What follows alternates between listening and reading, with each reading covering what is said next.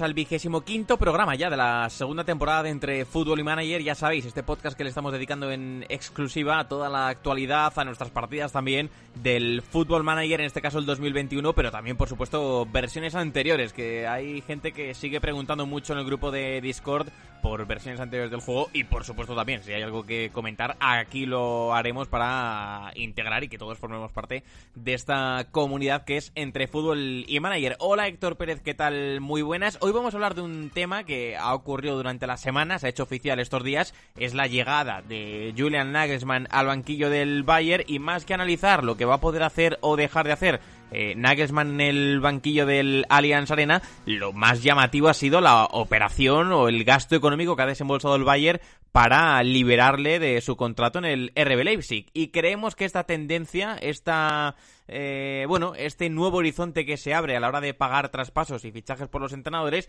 era algo que teníamos que comentar porque, ojo, porque de aquí a no mucho tiempo igual estamos ya viendo que esto se, se hace mucho más común. Muy buenas, Adri. Eh, me ha venido justo una pregunta mientras decías esto y, y no me ha venido hasta el último momento. Y me gustaría ya lanzar una pregunta sobre todo a la gente, porque tú y yo pues lo desconocemos, yo por supuesto, porque no cambio de equipo casi nada, tú diría que tampoco lo conoces, y es si ya en el Football Manager, por ejemplo, cuando quiere eh, llevarte a otro equipo, cuando muestran interés eh, y te hacen una oferta,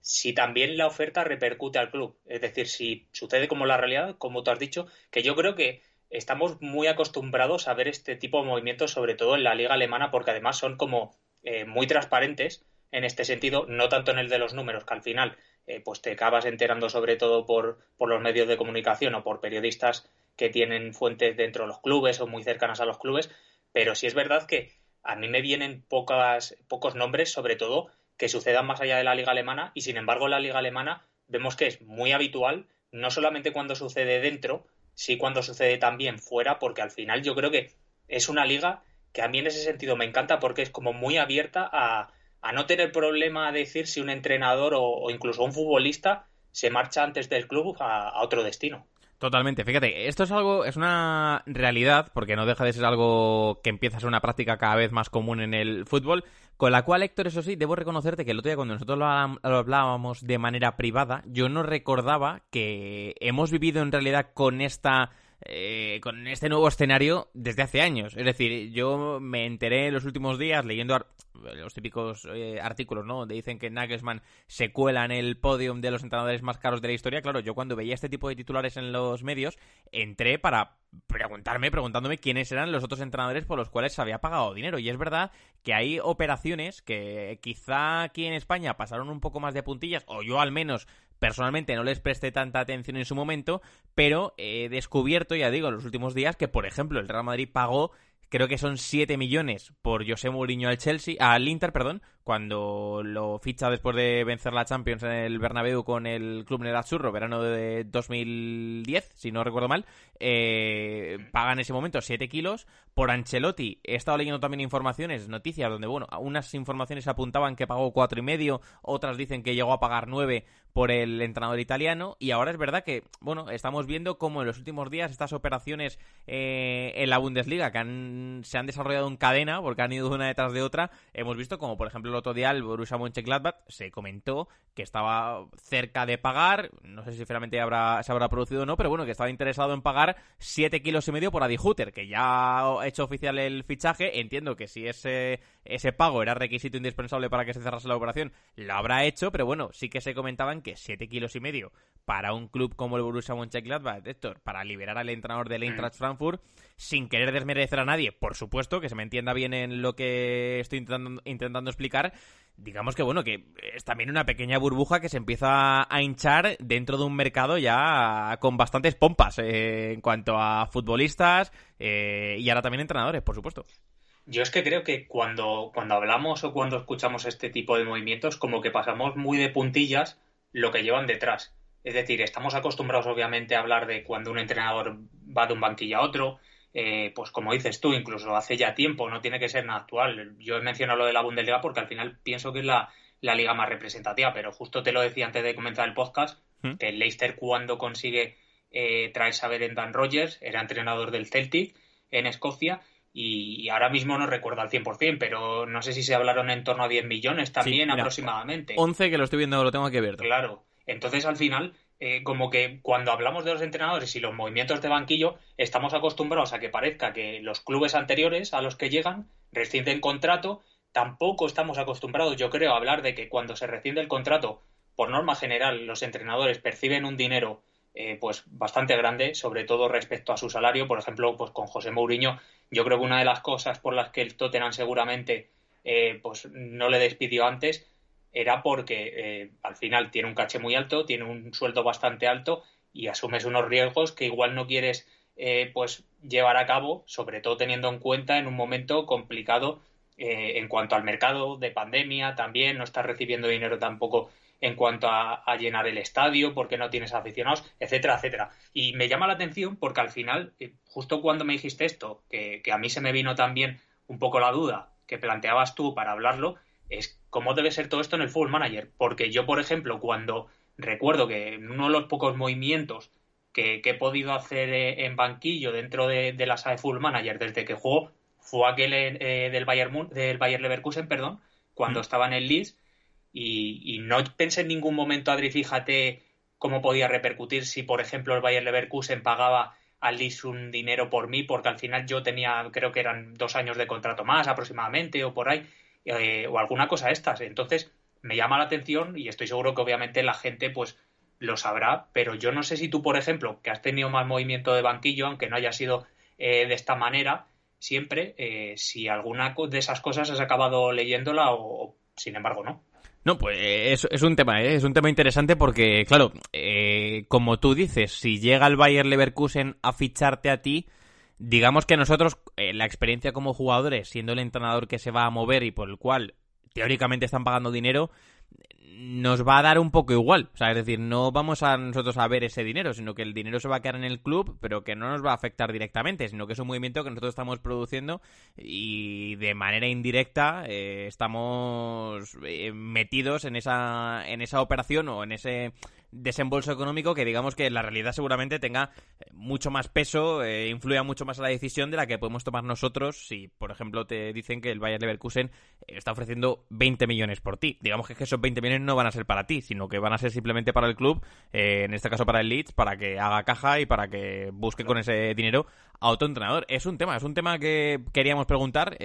yo desconozco también si se mueve dinero dentro del FM por esos movimientos de entrenador, porque aquí hemos dicho Héctor, muchas veces eh, hay movimientos que la propia inteligencia del juego parece que tiene automatizados, porque a todos nos aparecen igual a lo largo de la temporada. Es decir, por ejemplo, el fichaje de Allegri por el Madrid es un fichaje que todos hemos visto en el FM, en alguna de las versiones en las que estamos jugando. O sea que ese movimiento nos ha aparecido a todos. Pero ese tipo de operaciones no sabemos si detrás tienen un trasfondo económico o esto va a ser algo que eh, la gente de FM, la gente del Fútbol Manager, deba incluir ya de cara al FM22, porque parece que este verano, al menos estamos teniendo más información al respecto de que se hagan estas operaciones. Ya digo que esto viene de lejos, ahora si te parece, Héctor, repasamos la lista de 10 entrenadores más eh, caros, que la tengo aquí abierta y a ver qué, qué te parece, pero digamos que ya tiene su recorrido en el tiempo, pero que parece que es esta, esta temporada cuando lo estamos viendo más presente en la Premier y sobre todo cuando hemos tenido la información o la noticia estos días de los 25 kilos que ha pagado el Bayern para, fichar a, Julian Nagelsmann, que es que 25 kilos, Héctor, hace...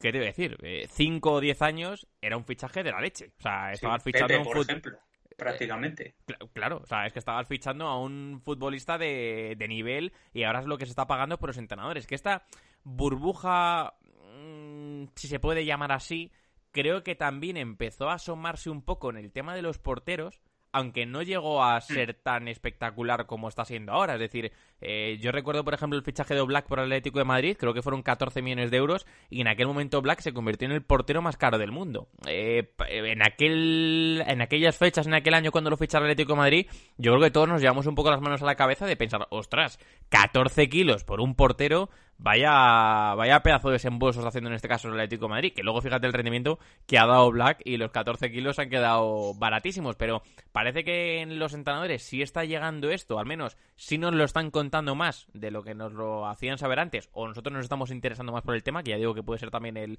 el caso, pero, pero yo creo, Héctor, que si esta tendencia se mantiene y nos enteramos más de ello, o nos cuentan más de este asunto, entiendo que el FM también se va a ver eh, obligado, entre comillas, a incorporar ese dinero que se mueva entre clubes y que ya digo, aunque a nosotros no nos afecte directamente, yo creo que en el FM22 o en el 23 acabaremos viendo el fichaje de Allegri por el Madrid y después en el mismo anuncio oficial donde se incluye, donde nos aparecen en el tablón de noticias las informaciones que se van produciendo, veremos que Allegri ficha por el Madrid porque el Real Madrid le ha dado a X Club eh, 20 millones de euros.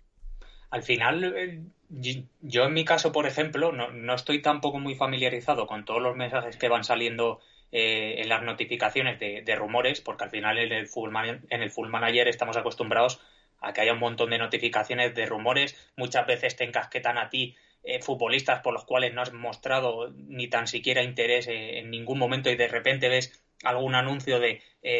el entrenador Adrián Blanco, el entrenador Héctor Pérez se interesa por X futbolista y de repente llega la prensa y te pregunta si es cierto el interés, si vas a ficharlo y resulta que ese igual es un jugador que, te puede costar 40 millones. Yo recuerdo con el Leeds que tenía algún, alguno de estos eh, rumores que me llegaban y me preguntaba la prensa y decía, ¿y, ¿y qué voy a responder yo? Pero al final, como que los movimientos entre los entrenadores pienso que se van a tener que normalizar. Al final no es un movimiento como el de un futbolista, porque al, entra que eh, el entrenador generalmente tiene un contrato con el club y ese dinero que pagan, entre comillas, por su fichaje es lo que pagan al, al otro club por eh, el desembolso de, del, dinero que tienen que pagarle en, términos de sueldos y lo que demás que tenga, vaya. Pero eh, me parece muy interesante y me parecería interesante también al final lo que dices, que en el Fútbol Manager se vea reflejado que cuando hay un movimiento de un entrenador pudiera incluso darse que se movieran y se reflejaran eh, cifras eh, monetarias para, para conocerlo, porque eh, creo que al final todo esto, y de la misma manera que hemos normalizado que los precios, como dices tú, aumenten en exceso y que, por ejemplo, antes estábamos acostumbrados que normalmente por quien más se pagaba con diferencia era por un delantero y ahora también se paga mucho por un centrocampista, por un defensa también y vamos normalizando todo, al final que se pague también por los porteros y sobre todo los entrenadores, que yo pienso que, aunque muchas veces leemos, Adri, eh, a los entrenadores quitar un poco de hierro a, lo que hacen, no, recuerdo si era Guardiola, eh, justo el que decía que, el entrenador como que hoy que su función era muy básica porque estaba rodeado de mucha gente que hacía muchas cosas y entonces como que el entrenador solamente tenía que dirigir. No recuerdo ahora mismo si fue de Guardiola precisamente, pero recuerdo un entrenador que dijo algo parecido y me llamó la atención que lo dijera porque al final yo pienso que el entrenador es, es una figura que más allá de que se quite hierro al asunto, importantísima, lo vemos ya no solamente pues por lo que puede hacer tácticamente o en cuanto a sistema, por cómo puede también incluso repercutir en sus futbolistas, lo hemos visto sin ir más lejos en las eliminatorias de Champions, siempre, yo creo, y, entonces estos movimientos toman mucha importancia. Como digo, a mí me gusta mucho, no tanto el tema de, del dinero, pero sí la filosofía con, con lo que se lo toma la, la Bundesliga el fútbol alemán en general, porque está muy normalizado el ver movimientos que parece, o que incluso en otras ligas nos preguntamos cómo es posible, pues como dices tú, a mitad de temporada Adri llega eh, y el Gladbach, creo que fue justo cuando se iban a enfrentar al Manchester City, ¿no? Eh, se anuncia que, se va a ir del Gladbach y se va a ir al Borussia Dortmund. Eh, hmm. Choca un poco, porque al final es un equipo que estamos acostumbrados a que luche por puestos europeos, que es verdad que llega en una eh, a una eliminatoria en inferioridad o contra un equipo muy grande, pero como que yo creo que esto lo tratan con mucha normalidad. No creo que sea solamente con los entrenadores de su liga, porque con Guardiola lo hemos visto también y con otros entrenadores que, han llegado a clubes que están un poco, por decirlo de alguna forma, eh, en ese primer nivel de, Alemania. Y, bueno, al final lo que yo creo que nos, acabaremos haciéndonos a ello, a, ello, es las cifras que seguramente pues, por Nagelman, que es uno de los entrenadores más cotizados, teniendo en cuenta que el Tottenham ahora mismo no tiene entrenador. Eh, hay otros clubes que seguramente estén pensando posiblemente o que puedan cambiar según los objetivos. Eh, imagínate, por ejemplo, la Juventus. Creo que hace nada salieron a decir que eh, ratificaban a Pirlo, pero también dejaban como un si llegamos a, competición europea. Entonces, al final son como ciertas aristas que se dejan abiertas, pero luego en las demás ligas no estamos acostumbrados a, a estos movimientos. Yo no recuerdo, y seguramente que cuando repasemos la lista que tienes, no recuerdo al 100% un entrenador, por ejemplo, que, fuera anunciado mucho antes, ya teniendo ese club, por ejemplo, un entrenador y saliendo de otro club que, fuera o no eh, de los rivales directos. Sí, lo cierto es que esta temporada la Bundesliga está dejando bastantes noticias en este sentido, además de, ya decimos, los 25 kilos que ha pagado el Bayern por eh, Nagelsmann, eh, estas operaciones, eh, estas operaciones cruzadas entre distintos clubes, a semanas e incluso algún que otro mes vista de acabar la temporada, que es lo que comentaba sector que más llama la atención, que hayamos visto a Marco Ross abandonar el, el Borussia Mönchengladbach, o al menos anunciar que no va a seguir en el club muchas semanas antes de que acabe la liga con su club jugando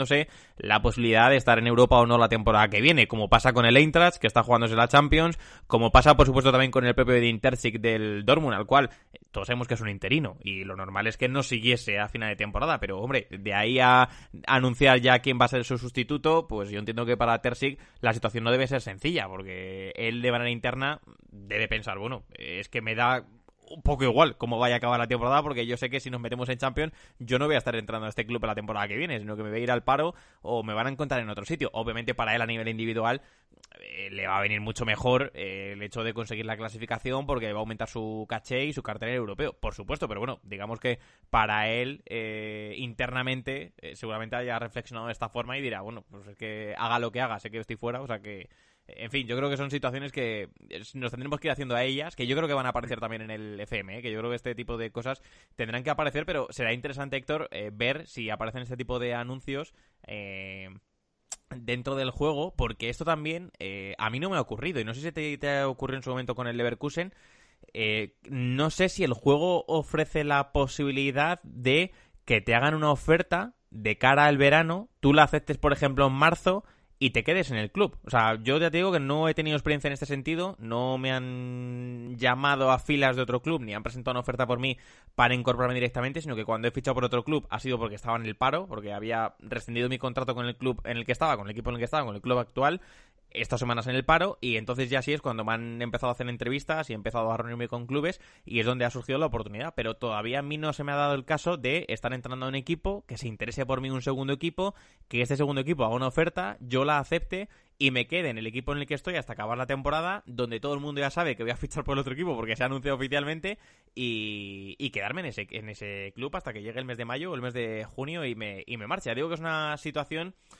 que ah, en Alemania parece que es más común de lo que nosotros aquí en España nos imaginamos o podemos llegar a pensar, porque acuérdate, Héctor, la que se lió aquí en España la selección en su momento con el caso Lopetegui. Eh, fichar por un club antes del Mundial, de la selección, se le acabó quitando del puesto y, todo, bueno, etcétera, que todos recordamos perfectamente aquel, aquel capítulo. Entonces, eh, fíjate la que se lió en aquel momento como para que algún entrenador aquí en España eh, tenga la ocurrencia de fichar por un equipo antes de acabar la temporada. Yo creo que es un tema también cultural, es un tema de mentalidad mm. Y, yo estoy convencido, no lo sé porque no tengo la información de primera mano y digamos que no vivo allí y no conozco aficionados del Gladbach que me, con los cuales haya, haya podido preguntarles y decirles que sienten de Marco Ross sabiendo que ya no va a seguir y que van a tener otro entrenador. No lo sé, pero yo creo que en Alemania este tipo de prácticas, si son comunes y se empiezan a ser y se empiezan a hacer cada vez más habituales, entiendo que son porque están bien aceptadas en la opinión pública general de aficiones de los dos equipos. Por supuesto, habrá quien diga, oye Marco Ross, céntrate en lo que tienes que hacer y después ya negocias con el que tú quieras. Por supuesto, yo creo que es una opinión respetable del aficionado de ese, de ese club, pero bueno, yo creo que el profesional también tiene que mirar por su futuro, evidentemente, porque es su carrera y es su, y es su vida, pero tengo la sospecha, ya digo que no es eh, información ni realidad, si hay alguien que vive en Alemania y nos lo quiere contar, que aproveche y nos lo diga, tengo la sospecha, Héctor, de que este tipo de decisiones allí se asumen mejor, están más respetadas y no levantan tanto barullo como podrían levantar aquí en España. Sí, al final yo pienso que, como que el aficionado alemán aboga por la profesionalidad de, del entrenador, eh, sabe que pues al final también creo que es un poco lo que dices tú. Eh, en el caso de un entrenador que es más novato posiblemente y se va a quedar fuera del puesto, eh, le sirve sobre todo si está en un equipo mejor como escaparate el poder hacer las cosas bien, pues incluso, ¿por qué no? Aunque no pases en, Champions League, la eliminatoria que hace el, Borussia, el Borussia Dortmund contra el Manchester City creo que es muy buena, eh, prácticamente, bueno, prácticamente no, pero un poco inesperada en el sentido de cómo llegaban ambos equipos y al final eso reconforta a un técnico que está dando sus primeros pasos, que como dices tú además ha sido interino, que sabe que se va a marchar y luego pues también el todo el sentido de poder eh, reengancharse a meterse en los puestos europeos, que en Alemania está la cosa que como, como parpadees un poco, como te lo pienses, te quedas prácticamente fuera. A mí me llama mucho la atención. No me ha pasado lo que dices, eh, vamos, cuando, yo recuerdo que cuando el Bayer Leverkusen eh, vino a hacerme la oferta, no me hizo la oferta como tal, sino que me, vamos, se reunieron conmigo ofreciéndome el interés que tenían en, hacer, en hacerse eh, con mis servicios, pero no me, no me decían o no me dejaba el juego entrever que me hacían una oferta y yo llegaría dentro de unos meses, después cuando acabara la temporada, sino que era de carácter inmediato. Claro, era, es el tema. Claro, y además creo, no puedo, no puedo confirmarlo al 100%, pero además creo recordar que no era ni tan siquiera en un mercado, o sea, no era en el mercado de fichajes de invierno que puedes decir, bueno, te ofrecen en el mercado de fichajes de invierno, pues es lógico, porque mm. ahí te dicen que vayas, vas Leverkusen, te marchas y Santas Pascuas. Eh, creo que era pues poco después del mercado de invierno, cuando ya estaba un poco la, temporada más, más o menos encarrilada y recuerdo pues eso, que el Leverkusen tenía una racha muy mala, vinieron a ofrecérmelo y yo dije que no, pero sí, me parece un tema curioso al final por la desinformación dentro del propio juego que tenemos nosotros, tampoco podemos profundizar mucho en ello, pero estoy seguro que pues toda la gente, Adri, por ejemplo, que nos, eh, que nos ha hablado y que nos comenta que han hecho tropecientas temporadas con los equipos y que se han movido muchísimo, estoy seguro que en algún momento algo de esto les ha podido suceder, en alguna cosa de estas nos pueden dar algo de luz, porque es mm. un tema interesante y es un tema que al final yo pienso que si en el Fútbol Manager eh, lo eh, reflejan un poco, ya sea pues de alguna forma ficticia con los precios, acercándose más o menos, porque yo pienso que al final pues también el, el poder aproximarse a los precios que son los entrenadores puede ser más complicado en el sentido de la valoración que pueden tener, pero también puede ser más fácil respecto a lo que cobran. Al final, lo que dices tú, la inteligencia del juego tiene sus números, se guía por ellos, y en este sentido, el poder ver pues me da igual el nombre. Zinedine Zidane se marcha a la Juventus después del paso por el Real Madrid porque lo fichan eh, en la Vecchia eh, Signora, eh, pues se marcha allí Adri, imagínate que le fichan por X millones. Es algo que yo creo que sorprendería que si ya sucede, pues como decimos, que nos lo comente la gente y que si lo vemos en el futuro, estoy seguro que más de un día o más de una tarde nos la vamos a pasar echando ahí un vistazo a los nombres de los entrenadores o fichajes que se han hecho porque debe ser muy, muy chulo. Si ya es chulo de por sí, algunos movimientos que se hacen dentro del juego, por inesperados, por porque al final son como un golpe de un volantazo que, que no ves venir, pues también el ver esto estoy seguro que, sería bastante interesante. Sí, sí, no, no. Y ojalá, fíjate, te, te, voy a decir más, ojalá en este tipo de cosas que molaría que añadiese el FM, que decimos que igual están y no nos hemos dado cuenta de ellas, que también puede ocurrir, pero bueno, si no han aparecido ya y están pensando en incluirlas, también molaría bastante, aunque evidentemente esta nos va a hacer menos gracia a todos, que el club en el que estamos tuviese la opción de estar negociando con otro entrenador que van a fichar a final de temporada y nosotros nos pudiésemos enterrar por la prensa. Es decir, que nos hagan o nos ocurra algo parecido a lo de Terzic o nos ocurra algo parecido a lo de Paulo Fonseca en la Roma, por no ser un entrenador interino, sino que son un entrenador ya asentado, un entrenador en el cual se ha confiado para construir un proyecto, digamos que los resultados no han sido los esperados y ya nosotros, Héctor, estamos leyendo estos días en informaciones que hemos compartido de manera privada cuando hablamos, de que la Roma está interesada en Mauricio Sarri, por ejemplo. Es decir, que yo creo que este tipo de informaciones, si las tenemos nosotros, a Paulo Fonseca también le habrán llegado ya y él sabrá perfectamente que, que bueno, que lo puede hacer muy bien en la Roma. Obviamente, yo creo que si gana la Europa League, igual en los despachos lo tienen que pensar y replantear si le acaban cesando o no, pero bueno, sí parece indicar todo que no va a seguir la temporada que viene en la Roma y parece que el club mm, romano, como no puede ser de otra manera, porque también tiene que seguir haciendo sus sus funciones y evidentemente tiene que pensar en el futuro del, del propio club,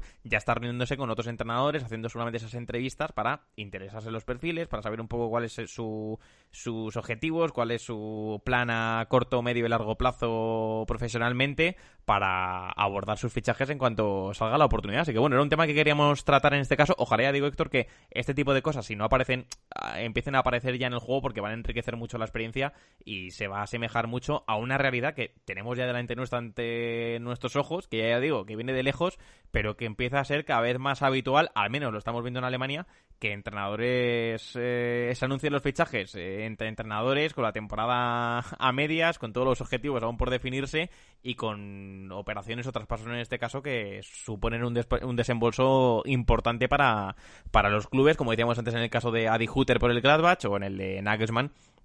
que ya decimos ha sido el más sonado estos días. Mira, la lista que tenía adelante Héctor eh, es la siguiente. Nagelsmann lo han situado el primero con 25 kilos eh, del Bayern al Leipzig, como ya estamos diciendo. El segundo, eh, fíjate, es que no sé cuánto te vas a acordar tú, yo te lo voy a ir diciendo, yo no me acuerdo de ni de la mitad, o sea, no, desconocía completamente que el segundo de esta lista es André Vilas-Boas por el Chelsea, 15 millones de euros en el verano de 2011, cuando lo fichan del, del Porto.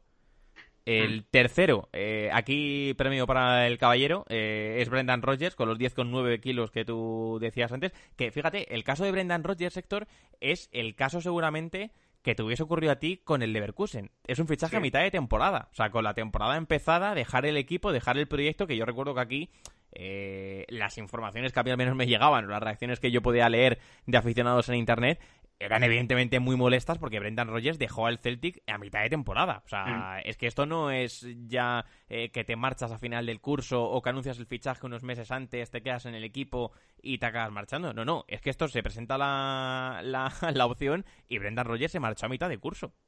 Sí, eh, fue, además, no diría que fue sorprendente, pero para el Celtic yo creo que sí fue chocante porque al final eh, como que estaba ya muy establecido el proyecto. Es verdad que en Escocia pues ganaban bastante holgados y faltaba el punto de Europa, pero eh, creo que ahí influyó pues un poco la necesidad del Leicester de conseguir un entrenador que pudiera dar un, golpe de efecto al, al, al, proyecto y al final pienso que en este sentido de lo mismo que hemos comentado antes por ejemplo que en España pues seguramente no se vería con los mismos ojos que en Alemania que también como hemos dicho obviamente habrá aficionados de todo tipo y habrá opiniones muy diversas, estoy seguro que en Inglaterra sucedería un poco igual. Tú imagínate, Adri, por ejemplo, que sabemos que Levy va a echar a, o destituir a, Pochettino y Pochettino va a acabar en, el Manchester United antes de que llegara, por ejemplo, Solskjaer. Eh, imagínate la que se podría haber armado. Dos clubes que, sobre todo en la actualidad, diría, han agarrado una rivalidad bastante grande, mm. eh, un club que está en ciernes y en crecimiento, otro que no acabó de arrancar el proyecto para ganar, o bueno, sí lo arrancó, pero no acabó de obtener algún título que al final es lo que se espera en, estas lindes. Yo creo que, por ejemplo, en, vamos, sobre todo en, ahí en, las islas, estoy seguro que la mentalidad sería muy parecida y en caso de que sucedieran estas cosas, se, vamos, se,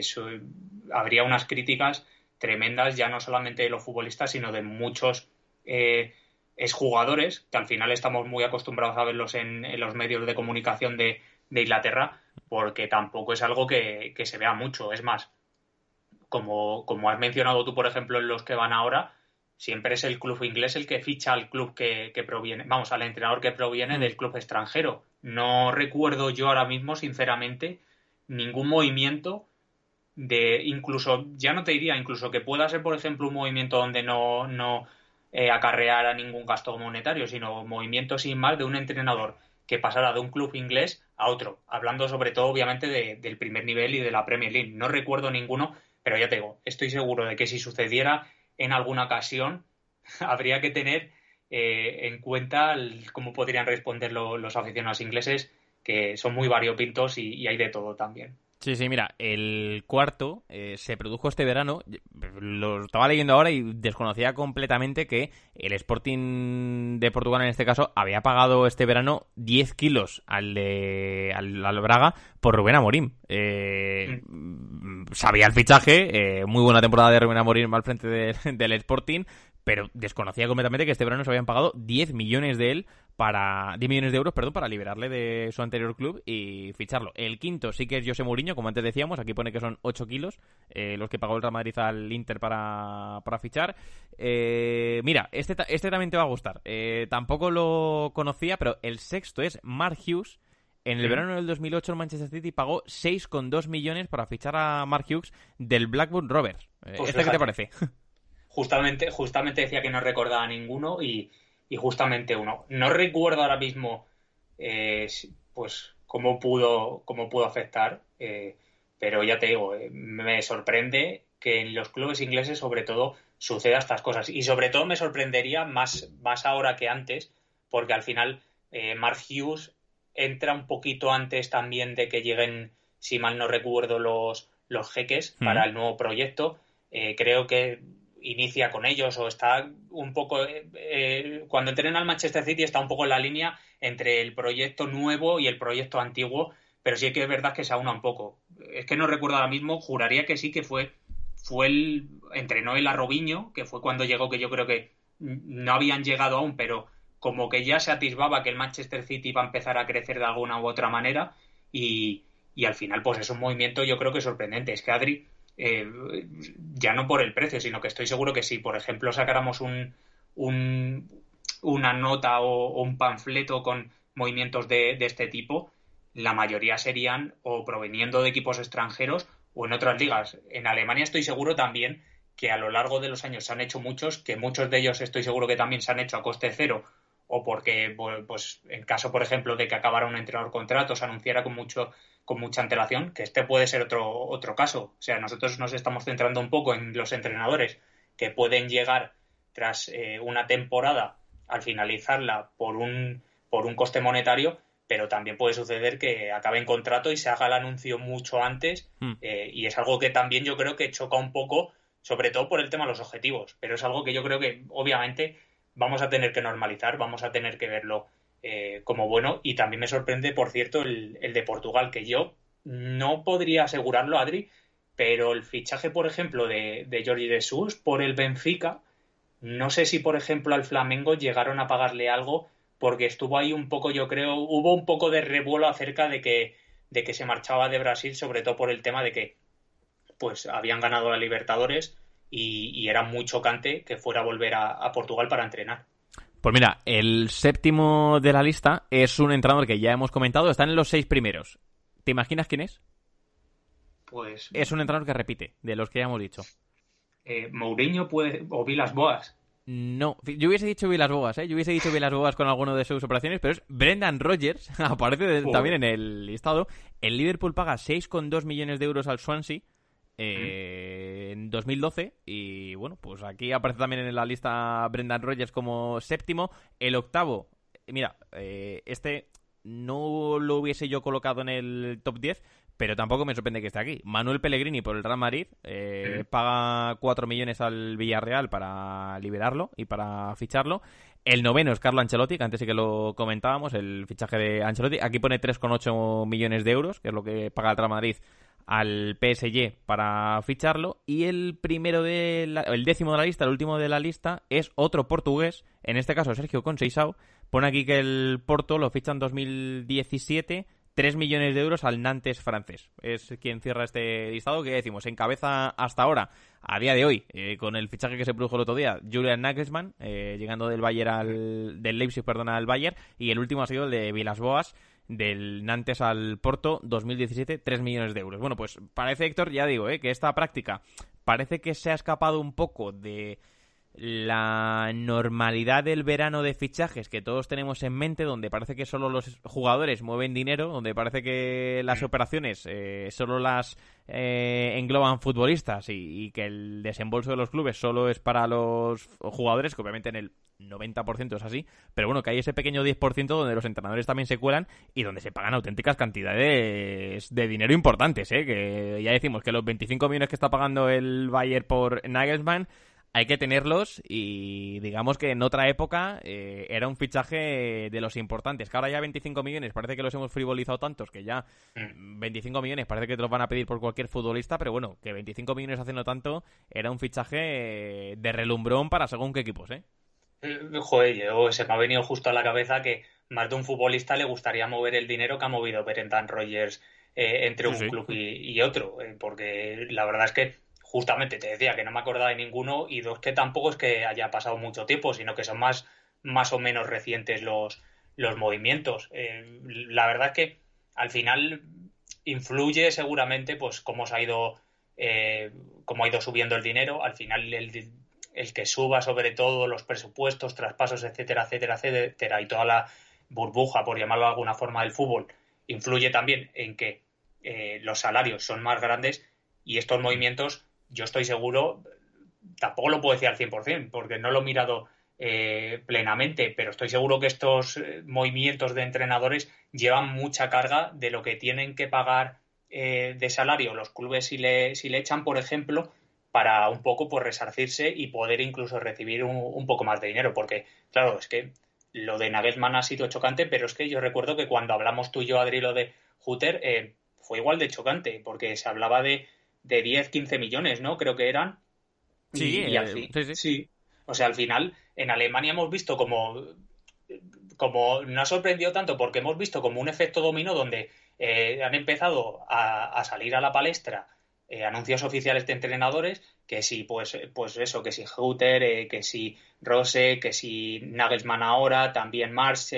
etcétera etcétera y es algo como que lo hemos normalizado pero no deja de ser sorprendente también que en un verano donde yo creo que los clubes tienen que buscar eh, estabilidad, por decirlo de alguna forma, está habiendo tanto, tanto movimiento de, de banquillo. Sí, sí, no, no, la verdad que hay bastante y decimos, bueno, pues hay que dar ese repaso de los 10 técnicos más caros hasta el momento en el fútbol europeo eh, hay un poco de todo, de todas las competiciones, porque es verdad que italianos, o sea, de la serie no se ha colado ninguno, no hay ninguno en esa lista, pero bueno, que al menos que se sepa eh, que esta lista lo, lo, maneje. Pero, pero bueno, si hay de la de Portugal, hay varios de Inglaterra, el Real Madrid tiene también unos cuantos en ese listado. Y bueno, ya digo, choca un poco porque yo al menos desconocía la mitad de estas operaciones y sí, todos vemos que el entrenador cambia de club eh, llegado el verano, llegado el momento como era en la Bundesliga, pero parece que hasta ahora no nos habíamos interesado o no nos habían contado o no habían puesto el foco en la cantidad de dinero que pueden manejar también los técnicos cuando fichan o cuando se marchan de un club a otro. Que ojalá esto lo veamos, ya decimos, ¿eh? en el FM empiece a aparecer porque esto obviamente le va a dar una mayor realidad teniendo en cuenta que es una realidad ya muy presente, como estamos diciendo en el fútbol europeo, de momento en la Bundesliga, pero como ya hemos visto en este listado, muy extendida en el, en el día a día de, del fútbol europeo de las principales ligas europeas, así que al FM le tocará, si no lo ha hecho ya, incorporarlo a sus juegos para empezar a añadir este tipo de situaciones, estas prácticas, ya decimos, cada vez más comunes, donde los entrenadores mueven dinero y donde los entrenadores muchas veces empiezan a firmar sus contratos antes de, de acabar la temporada. Precisamente, Héctor, fíjate, estaba leyendo un mail que nos dejaron el otro día en entre. Ya sabéis, podéis mandarnos ahí lo que queráis, que leamos, que compartamos, que si nos queréis mandar una nota de audio, un texto, lo que queráis, lo, lo podéis compartir por ahí. Nosotros lo comentamos aquí en el programa porque Francisco M. Ortega Ruiz eh, nos decía el otro día, Héctor, que tiene una partida en el FM hasta 2071. 2071, que es que, eh, insistimos, a mí me deja completamente alucinado cómo se puede llegar hasta esos años en, en una partida, pone que está pensando en dejarlo y empezar una nueva con un país como Andorra, San Marino o Gibraltar, llevarlo al Mundial y a la Eurocopa mediante un método de tutelar a los jugadores para ir desarrollándolo. Si os interesa saber más, podéis contactarme. Bueno, pues Curro, que es como se llama así en el mail, nos deja un saludo Curro. Curro, pues eh, obviamente estamos interesados en ello, cuéntanos más, eh, vía mail, te pasas un día por aquí por el programa, lo que quieras, y, o una nota de audio, lo que te resulte más sencillo, y nos comentas de primera sector, ¿cómo es el FM21 en 2071? Que, mm, ¿Cuántas cosas habrán cambiado? ¿Cuántos títulos habrán ganado los equipos? ¿Y cuántas hegemonías se habrán podido formar o romper durante todos esos años? Y, sobre todo que nos cuente también, bueno, cuál es ese objetivo que tiene con selecciones como Andorra, San Marino o Gibraltar para llevarlas a un Mundial o una Eurocopa. No sé si va a necesitar hasta 2071 para conseguirlo, porque obviamente hay que tener en cuenta que, eh, aunque aquí hayamos dicho que parece que este FM21 eh, facilita un poco más la victoria, eh, claro, conseguir proezas de este tipo con selecciones de este nivel, ostras, hay que sudar bastante sangre, ¿eh? yo creo, para conseguirlo. Hace poco, justamente mientras comentas esto, no sé si fue por, eh, Marca o AS o, algún medio de comunicación español que hacía un, pues, pues eso, hacía una simulación de cómo iba a ir, no sé si era el fútbol europeo español en los próximos 10 años. Hombre, yo imagino que muy ajustado a la realidad posiblemente no esté. O sea, imagino que ya sea en fútbol europeo o fútbol español, lo lógico es que pues eh, los que hoy en día destacan, destaquen a lo largo de esos años y sean los que predominen. Aunque he de decir también, Adri, que yo me he fijado en alguna ocasión y el fútbol manager da muchas sorpresas. ¿eh? Yo en mi partida he visto como, por ejemplo, la Lazio ganaba la liga italiana y tampoco en temporadas eh, llegando a 2070, como quien mm. dice, que el Valencia también se hacía con la liga española. Eh, entonces, yo creo que de cara al 2070, sobre todo, o sea, bueno, sobre todo no, se habrán retirado todos los jugadores actuales, o sea, debe ser eso eh, algo impresionante de, de Regens y cómo mm. debe variar el juego, porque todo es totalmente distinto. Ya lo estuvimos hablando aquí nosotros cuando hablábamos de si Regen sí, Regen no, a nosotros no nos convencía mucho, pero también, ojo, eh, me parece un reto muy bueno en cuanto a selecciones, porque sí, claro, yo imagino que si llegas a 2070 en una partida,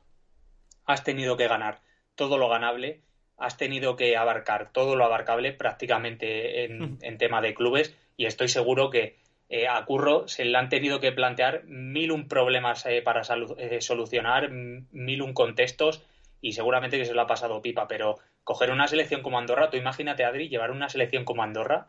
o San Marino, me da igual, cualquiera de estas tan pequeñitas que estamos acostumbrados a que ganen un partido o empaten algún partido cada mucho tiempo y lo celebren como si fuera un, mundial prácticamente, imagínate llevarlos a ganar un mundial, un mundial o una Eurocopa. Yo diría que puede ser un reto incluso mayor que, coger un club muy, muy, muy pequeño. ¿eh? Sí, sí, sí, seguro, seguro. Seguro porque es que hay que tener en cuenta, Héctor, que hay que pasar unas fases de clasificación que no son nada sencillas para este tipo de selecciones. Es verdad que, bueno, en sus casos son europeas y pueden acceder, incluso te diría que hasta más fácil que una selección, por ejemplo, de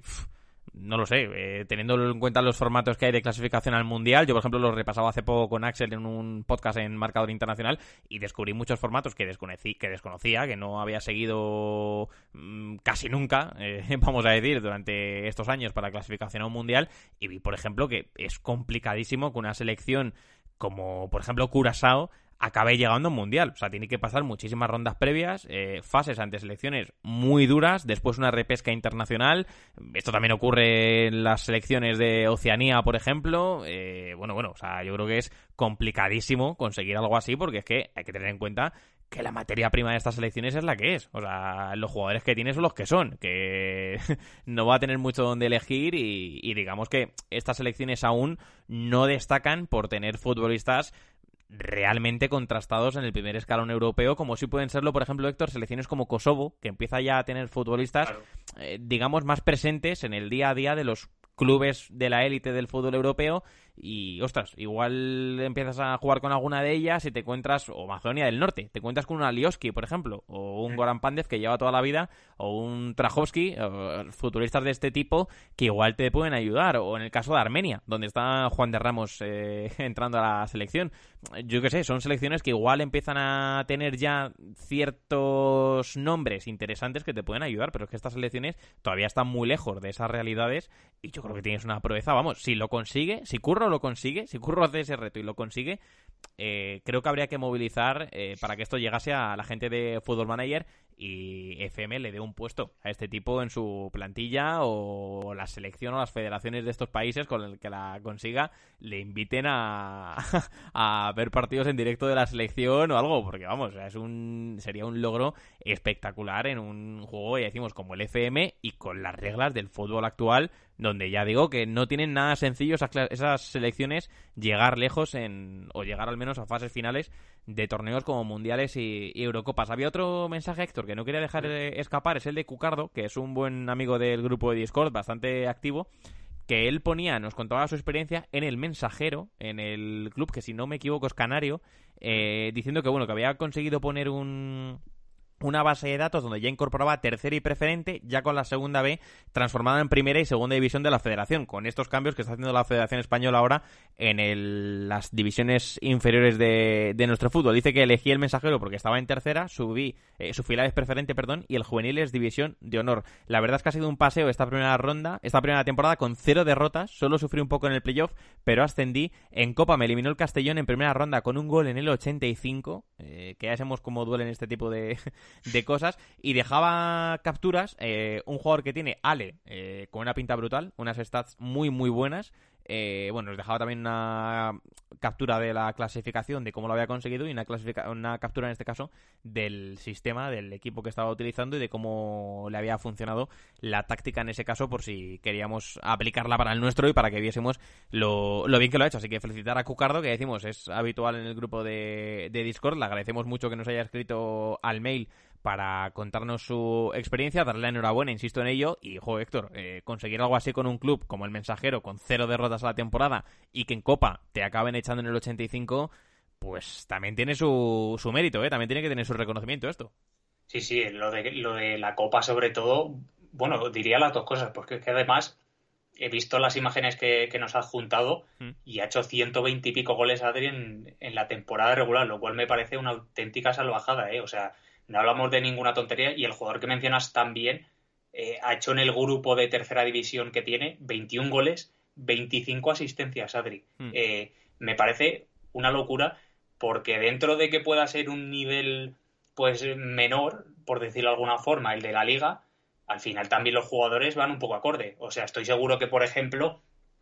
a Cucardo, por Ale, le van a llegar ofertas y si no le llegan me sorprendería mucho. No voy a decir ofertas tampoco eh, astronómicas porque debe ser muy complicado porque al final estoy seguro que de alguna forma u otra pues tienen que equilibrar el tema de, de las ofertas que lleguen por los futbolistas en tema de clubes, o sea, si tienes un club de una división muy inferior, estoy seguro que no te van a ofrecer ninguna locura dentro de lo que estamos acostumbrados, pero sí puede ser una cifra bastante buena para, para, lo que le puede venir bien a él de cara al futuro. Pero es que 21 goles y 20, 25 asistencias me parece increíble. Le mandamos eh, suerte, mandamos suerte a los dos, a Curro con, con su aventura eh, con Andorra. Igual nos encontramos, Adri, dentro de un tiempo, dentro del Full Manager, que Curro es el nuevo Caparrós. ¿Por qué no? Pues que, gana en un, que gana en un partido Alemania. Y también mandamos suerte a Cucardo, que, que yo creo, sigo diciendo que, bueno, lo hemos comentado muchas veces, somos muy pesados con ello en más de una ocasión, pero que estas historias... Eh,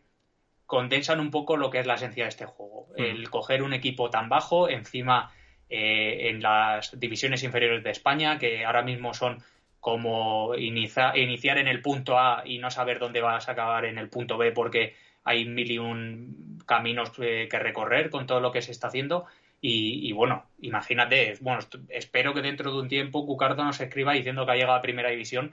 y que ha conseguido algo bonito en la Copa del Rey, que